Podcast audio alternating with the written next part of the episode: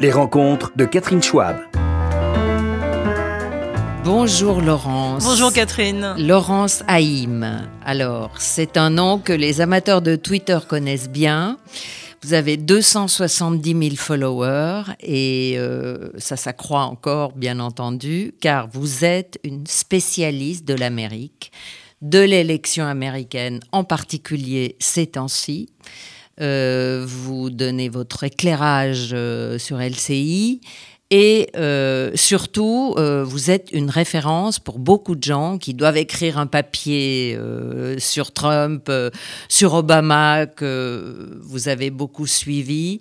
Bref, une journaliste exemplaire qui est polyvalente, multimédia, puisque vous vous êtes approprié les réseaux sociaux, vous maniez la télévision, le documentaire et euh, la plume également. Donc une journaliste vraiment complète et qui fait envie. Ah, mais c'est euh, parce qu'il y a des femmes, on va pas se faire trop de compliments parce que c'est embêtant pour euh, les auditeurs, mais moi je suis toujours impressionnée par des femmes qui me guident, qui m'ont souvent guidée dans ma vie. Et je sais qu'autour de vous, il y a des femmes qui m'ont inspirée, qui sont symboles de courage parce que je crois que c'est un métier de plus en plus difficile à l'époque des réseaux sociaux. Ah, c'est une, une, question que j'allais vous poser. Ouais, et donc je trouve que c'est bien d'avoir du courage mais alors, euh, plus précisément, euh, les réseaux sociaux, communication sans filtre, les attaques Alors moi, j'aime beaucoup les réseaux sociaux. Je fais partie des journalistes qui euh, ne critiquent pas du tout les réseaux sociaux, qui disent que les réseaux sociaux sont un outil de communication dans l'information continue et qu'il faut arrêter de dire que les réseaux sociaux c'est pas bien, etc. Les réseaux sociaux ça existe. Les gens adorent les réseaux sociaux. Mmh. C'est un lien direct avec les gens. Quand vous faites une erreur, vous vous faites insulter. Et donc ça, c'est pour un journaliste intéressant d'avoir, selon moi, un lien direct et une instantanéité sans filtre. Et c'est aussi, et c'est comme ça que j'ai commencé, intéressant de se dire, bah tiens, si j'ai envie de parler de ce casque, j'ai pas besoin d'attendre la réunion du rédacteur en chef avec le rédacteur en chef adjoint, le chef de l'info. Je vais parler du casque et c'est immédiat. Donc ça, ça m'a beaucoup plu au départ, les réseaux sociaux. Après, il faut pas se faire insulter. Et il faut faire aussi attention euh, de ne pas sombrer dans euh, les dérives terribles que les réseaux sociaux peuvent avoir. Et je trouve qu'on est tous en train d'apprendre quelque chose sur l'utilisation des réseaux sociaux par rapport à l'information. Moi, quand il y a une explosion terrible qui se passe à Beyrouth, le monde a changé parce que c'est sur les réseaux sociaux et qu'on n'a pas besoin hélas ou heureusement, d'envoyer un photographe, une caméra télévision, ça arrive, le citoyen devient journaliste. Mais le journaliste par rapport aux réseaux sociaux doit se poser la question et d'apporter un éclairage et d'apporter son expérience. Donc je crois que c'est très complémentaire, pas en compétition sur l'information sur l'opinion.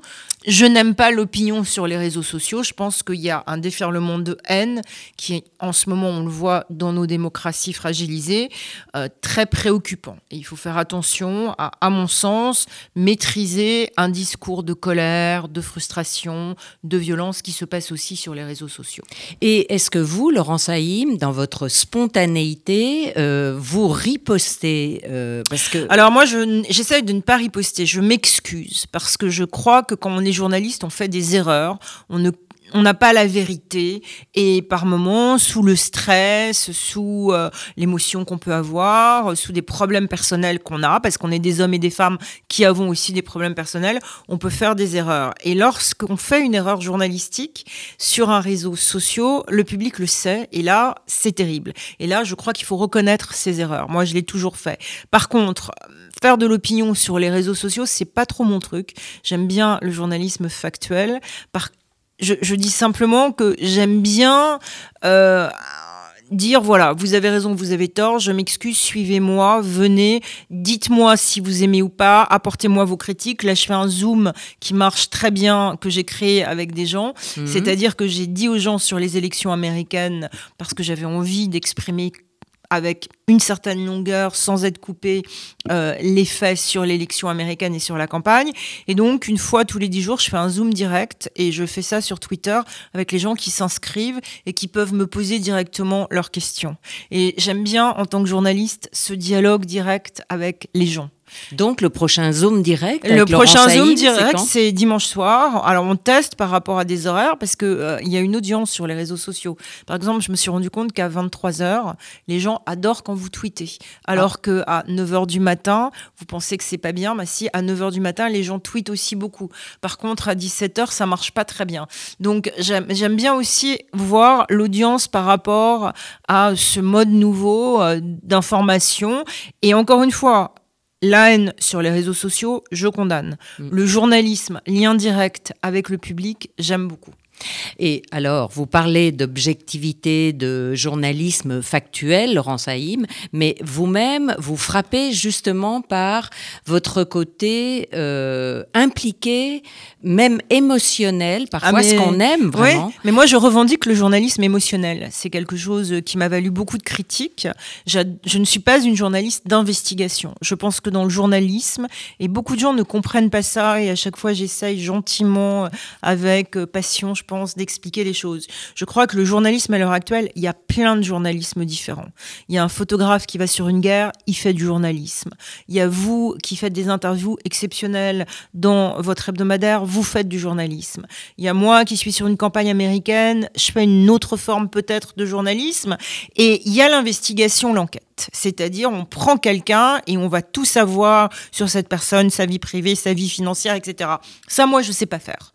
Par contre, si vous me dites, on va dans un événement et vous allez parler avec des gens, vous allez montrer, vous allez laisser la parole à ces gens avec sans doute souvent euh, de l'émotion, parce que les gens ont de l'émotion sur des événements, ça, je le montre et c'est ça le journalisme émotionnel.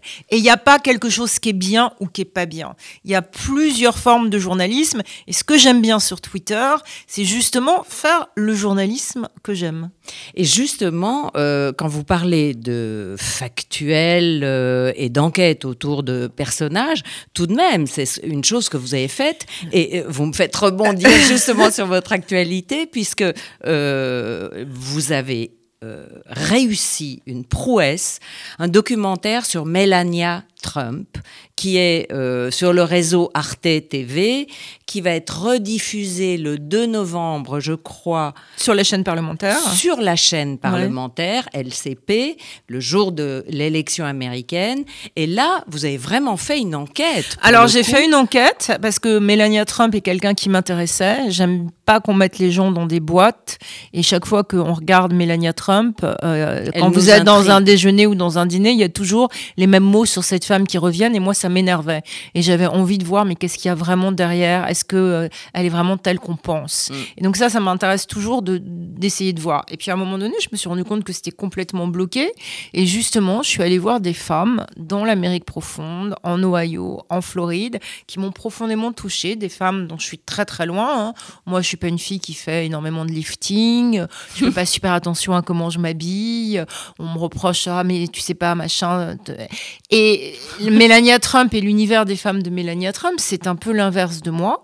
Et j'ai eu beaucoup d'émotions et beaucoup de tendresse pour ces femmes. Et j'aime bien, moi, partir, je dis, je suis neutre, je n'ai pas d'opinion et faites-moi confiance parce que j'ai envie de vous décrire le mieux possible. Mais et donc, c'est ce que j'ai montré dans ce documentaire. Vous n'êtes pas si neutre que ça. Non, je suis pas neutre face à la bêtise. voilà. Oui, mais en même temps, euh, moi, je crois, par exemple, et ça, c'est quelque chose dont on ne comprend pas, on dit toujours, et ça sur les réseaux sociaux, c'est un vrai problème. Euh, j'ai beaucoup d'attaques sur Laurence déteste Donald Trump. Je parle de moi à la troisième mhm. personne, ce que j'aime pas. Mais il y a, euh, vous êtes une journaliste anti-Trump, vous dites beaucoup de mal de Donald Trump. Non, je dis aussi beaucoup de mal en ce moment de Joe Biden sur des choses que je n'aime pas dans cette campagne démocrate. Donc parfois, on m'insulte un peu moins que sur Trump. Mais sur Melania, euh, je suis objective. Et finalement, quand les deux camps tapent sur moi, je me dis, tiens, j'ai bien réussi mon travail, je suis journaliste. Voilà. Et justement, on a l'impression que Laurent Saïm, au fur et à mesure de votre évolution, vous continuez d'enrichir votre palette. Ça m'a ah surprise. non, je me réinvente, mais c'est très américain. J'adore l'Amérique. Alors, euh, voilà. Vous me faites rebondir là-dessus. qu'ont-ils ces Américains que nous n'avons pas? Parce que vous êtes une Française qui s'est exilée là-bas depuis Oui, 30 plus de vingt- ans, ouais. 30 ans, voilà. Ouais. Et euh, qui retourne quand même régulièrement. Oui, et sorte me manque. C'est-à-dire que je suis française aux États-Unis. Pour les Américains, je suis française. Mhm. Et quand je suis en France, et je l'ai vu à travers de nombreuses expériences, je suis trop américaine. Moi, j'aime l'Amérique dans ce que euh, on a tous aimé de l'Amérique. D'abord, j'adore les films américains. Euh, je suis amoureuse euh, de plein de choses aux États-Unis. J'adore l'énergie américaine. J'adore la possibilité que ce n'est jamais figé. Alors, on va le voir avec la pandémie, si ça reste figé. Mais aux États-Unis, vous pouvez sortir d'une boîte, vous réinventer. Vous pouvez à 60 ans dire j'ai fait ça et puis maintenant je veux faire autre chose. Il y a toujours des gens qui vont vous aider. Et puis j'aime bien moi les, les grands enfants, euh, peut-être parce que j'ai pas d'enfants. Et euh, quand euh, aux États-Unis il y a des gens qui pleurent très facilement, il y a des gens qui rient, il y a des gens qui parlent fort, il y a des gens qui s'enthousiasment. Je trouve que voilà, moi c'est une forme de vie que j'aime bien. Et ça aux États-Unis, jusqu'à présent, je l'ai toujours trouvé. Et en France, quand je suis là, j'ai un regard maintenant américain sur la société française. Alors, quel est votre jugement américain sur cette société Je pense qu'on vit dans un pays absolument merveilleux et qu'on se plaint tout le temps. Et je dis toujours que le rêve serait d'avoir des Américains vivant en France. Voilà. Oui. Et il y a une qualité. Alors, il y a beaucoup de difficultés en France. Il y a beaucoup de gens qui souffrent que j'ai rencontrés. Euh, j'ai été dans des quartiers difficiles. Il y a des problèmes en ce moment, on le voit avec ce qui vient de se passer, absolument terribles sur le racisme, sur l'antisémitisme, des clivages terribles. Il n'y a pas cette radicalisation extrême à laquelle on a assisté ces derniers temps aux États-Unis.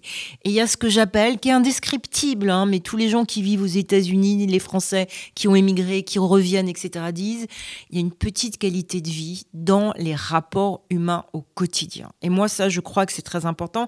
Et il y a notre culture. Oui. Et cette culture, dans ma vie américaine, me manque. Parce qu'aux États-Unis, vous ne faites que travailler. On n'a pas le temps euh, d'aller euh, trop dans la culture. C'est les gens très riches qui se cultivent. Ah. Les gens pauvres, ils essayent, etc. Mais ils ont des problèmes. Ils sont endettés. Ils font face à des problèmes de crédit. Avec la pandémie, c'est absolument terrible, etc. Et finalement, l'histoire de France qui nous nourrit, moi, avec mon regard américain, me manque maintenant. Mm, mm. Et alors, pour parler d'un autre pays où, que vous connaissez assez bien, c'est Israël. Oui. Euh, vous avez couvert la guerre d'Irak, mais euh, Oui. vous en avez profité en étant Moyen-Orient pour quand même investir un petit peu la société israélienne. Oui, alors en tant que française, euh, j'étais, j'ai travaillé pour CBS News. Je dis toujours que c'est les plus belles années professionnelles de ma vie. C'est-à-dire que je suis partie en 2003 là-bas et de 2003 à 2006, j'étais basée entre Jérusalem, Amman, Tel Aviv et Bagdad. Et c'est quelque chose que les gens connaissent pas du tout de moi parce que voilà, mon travail pour les Américains euh, n'a pas été montré en France. Et euh, moi, j'ai beaucoup d'attachement au Moyen-Orient et c'est quelque chose qui me touche parce que d'abord, euh, je ne parle pas de ma religion, j'ai mes euh, idées et j'ai beaucoup travaillé sur le problème palestinien. Mm. Et à un moment donné, ce n'était plus possible personnellement de travailler sur des problèmes qui me touchaient personnellement autant.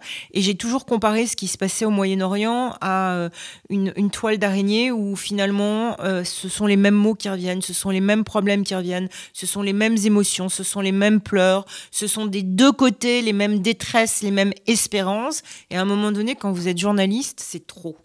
Et Comment je- Ouais, Vous ouais, avez- j'étais, je, je, ne parvenais plus à être objective dans le conflit israélo-palestinien. Et donc à ce moment-là, je me suis dit, il faut que j'arrête parce que mon journalisme émotionnel prend le pas sur un journalisme factuel et ça, ce n'est pas possible. J'avais des émotions des deux côtés, ça m'était reproché des deux côtés et donc euh, palestinien et, et. Et donc, je me suis dit, euh, c'est une histoire très importante, mais j'ai besoin de faire un break. Et c'est comme ça d'ailleurs que par hasard, j'ai commencé à suivre quelqu'un aux États-Unis dont personne ne parlait, qui s'appelait Obama, parce que j'avais besoin d'un break du Proche-Orient. Parce que le Proche-Orient, on y va, on a des émotions extrêmes, on s'en va et on veut y retourner. Et Mhm. c'est sans fin. C'est comme cette. Voilà. Et donc, moi, à un moment donné, journalistiquement, j'avais vraiment besoin d'une pause.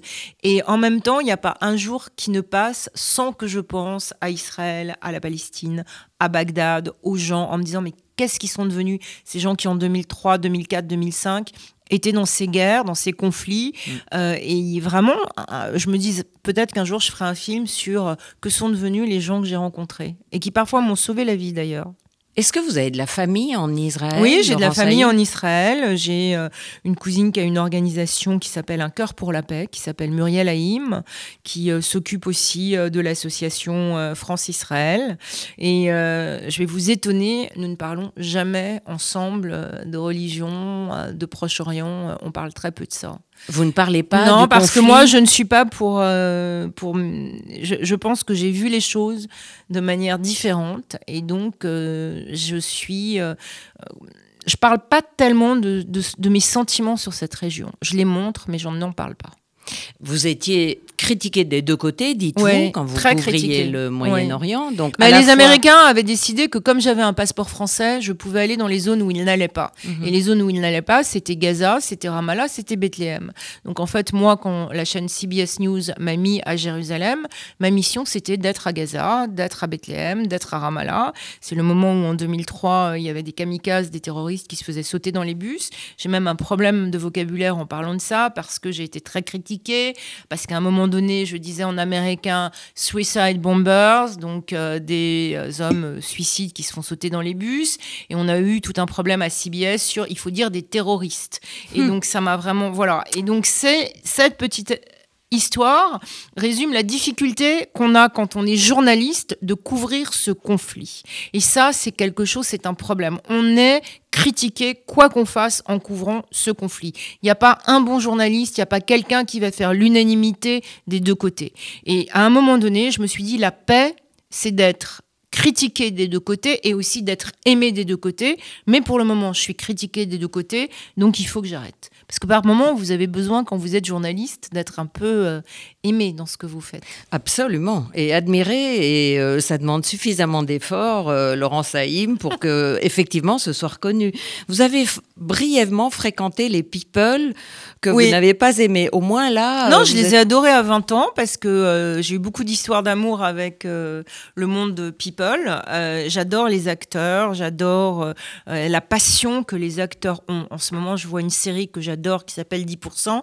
Ah. Et euh, je rêve d'avoir des agents qui s'occupent des journalistes parce que finalement, dans nos sensibilités, je trouve qu'on est un peu pareil. On est toujours euh, très instable, très, euh, comment dire en américain, insecure. On a tout le temps besoin d'être rassuré. On est Mm. dans les extrêmes. Et je trouve que ça manque d'agents.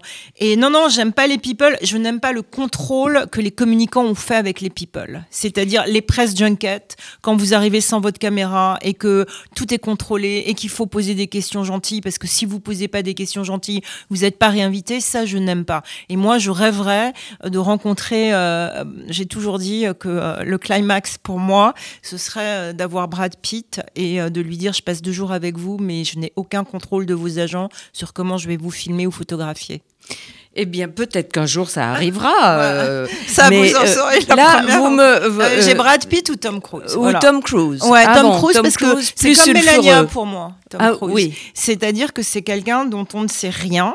Et même Brad Pitt maintenant, même s'il est plus people, mais je crois qu'il y a beaucoup. Moi, j'ai adoré un film que Tom Cruise a fait, et je me dis que le type qui a fait ce film, c'est pas Tom Cruise, c'est quelqu'un que j'ai envie un jour journalistiquement de décrire. Et C'est le dernier Samouraï. Je trouve que c'est un film qui a été produit, écrit, joué par Tom Cruise, qui parle du sacrifice, qui parle d'un certain renoncement. Et je pense que c'est le vrai Tom Cruise, et c'est un Tom Cruise comme Mélania qu'on ne voit jamais. Et j'espère qu'en tant que journaliste, un jour, je pourrai montrer euh, cet homme. Eh bien, peut-être que ça arrivera. Et d'ailleurs, vous me tendez la perche euh, quand vous parlez de contrôle euh, des communicants euh, pour mon ultime question, puisque vous avez oui. parlé de la cruauté des. Il n'y a pas de question interdite. Non, il n'y a pas de question interdite. Mais vous avez évoqué la cruauté Mm. du monde politique Ouais. parce que vous y avez fait une plongée Oui, euh, mais moi, je- intensive. ouais. Mais j'avais envie d'accompagner. euh, Emmanuel Macron. Oui, j'avais envie d'accompagner euh, Emmanuel Macron au moment où il était candidat. J'ai eu une attitude très américaine. J'avais été renvoyée du jour au lendemain d'e-télé. Je suis arrivée en France pour négocier mes indemnités. J'ai vu Emmanuel Macron à la télévision. Je me suis dit, c'est bien, faut changer de vie de temps en temps. Et par rapport à ce qui se passe en France, j'ai envie de rentrer en France et de défendre une certaine idée de la démocratie. Et je me suis engagée avec idéalisme, comme beaucoup de gens qui ont cru au départ en Emmanuel Macron et dans ses promesses de la société civile. Et puis après, j'ai eu une aventure qui m'appartient avec une équipe qui, à l'époque, était la petite équipe d'Emmanuel Macron. Je n'en ai jamais parlé, je n'ai jamais fait de livre. Euh, et je suis repartie aux États-Unis où j'ai trouvé que la société américaine comprenait très bien, beaucoup mieux que la société française, les changements de vie et les choix parfois courageux qu'on peut faire. Oui, mais euh, vous, là, vous avez donné un indice. Alors, concernant votre séjour en politique, euh, vous parliez d'une équipe, c'est-à-dire des satellites qui satellisent. Je pense qu'il y a, à l'heure actuelle, un problème qui se pose dans le monde de manière globale, c'est-à-dire quelle est la place de la société civile, de gens qui sont idéalistes, de gens qui sont naïfs, de gens qui ne sont pas formés par la politique. Quelle est leur place par rapport à des gens dont le métier, c'est faire de la politique? Les énarques. Euh, je, ça peut être les énarques ça peut être des gens qui euh, font de la politique. La politique, c'est savoir tuer, la société civile, c'est savoir rêver. Et parfois, il faut savoir si les deux peuvent être ensemble. Moi, j'ai cru et je pense que c'est important que les deux, à un moment donné, soient ensemble. Et maintenant, c'est aux politiques de décider s'ils acceptent ou pas les naïfs de la société civile. Mais c'est bien d'être naïf. Il y a Barack Obama qui disait euh, You have to dream and you have to push for your dream.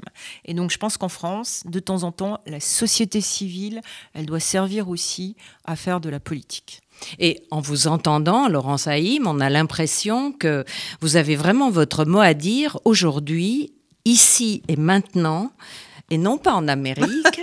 euh, oui, sur euh, sur la société civile dans la politique. Mais peut-être. Mais euh, je crois qu'on est tous responsables. Moi, je pense que il faut pas simplement aller dans les rues pour pour pour dire de manière brutale des choses. Je suis très intéressée par ce qui se passe en ce moment dans l'élection américaine parce qu'on voit cette radicalisation, cette désillusion des politiques, et il faut tous qu'on se mobilise pour dire attention, c'est pas simplement taper qui va résoudre les problèmes. Il faut qu'on se fasse entendre, il faut qu'on trouve une nouvelle solution pour que la société civile fasse des choses, fasse de belles choses au service des gens qui sont des démocrates. C'est ça. La démocratie, en ce moment, dans le monde dans lequel on vit, elle est en danger. Mm. Et il n'y a pas que les extrémistes. Et moi, mon combat en tant que journaliste et en tant que citoyenne, c'est de montrer que oui, faisons un très beau monde démocratique tous ensemble. Alors c'est encore une fois peut-être très idéaliste, mais je crois vraiment en ce combat et je crois que chacun peut avoir sa place dans ce combat. Hmm. Un combat pour la démocratie. C'est une belle ambition et euh, vous êtes euh, certainement la meilleure porte-parole, en tout cas pour le combat pour la démocratie. Donc vous allez rester en France, vous allez repartir en euh, Amérique. Comme beaucoup de juifs nous sommes tous des juifs errants, et euh, l'apatride est un problème permanent qui fait peut-être notre force. Mm. Donc pour le moment, ma place est euh, de montrer ce qui se passe dans un pays qui m'a accueilli pendant 30 ans. Et en fonction du résultat de l'élection, on verra ce que je fais. Et si je reviens photographier comme je l'ai fait, les tomates en Provence, et écouter le son des cigales, parce que ça fait du bien aussi quand vous sortez d'Amérique. Vous avez le mot de la fin. Merci Laurence Haïm. Alors je rappelle, je rappelle Laurence Haïm qui est une journaliste vraiment exemplaire, mais également auteur et euh, metteur en scène, enfin metteur en image, documentaliste, documentariste sur euh, Melania Trump, cet obscur objet du pouvoir, mais qui pourrait être celui du désir aussi, euh, et qui va euh, et qui circule sur Arte TV, mais qui va être diffusé le 2 novembre sur LCP. Merci. Merci, beaucoup, Catherine. Très bonne interview. Journalisme émotionnel des deux côtés. Tout à fait. Merci.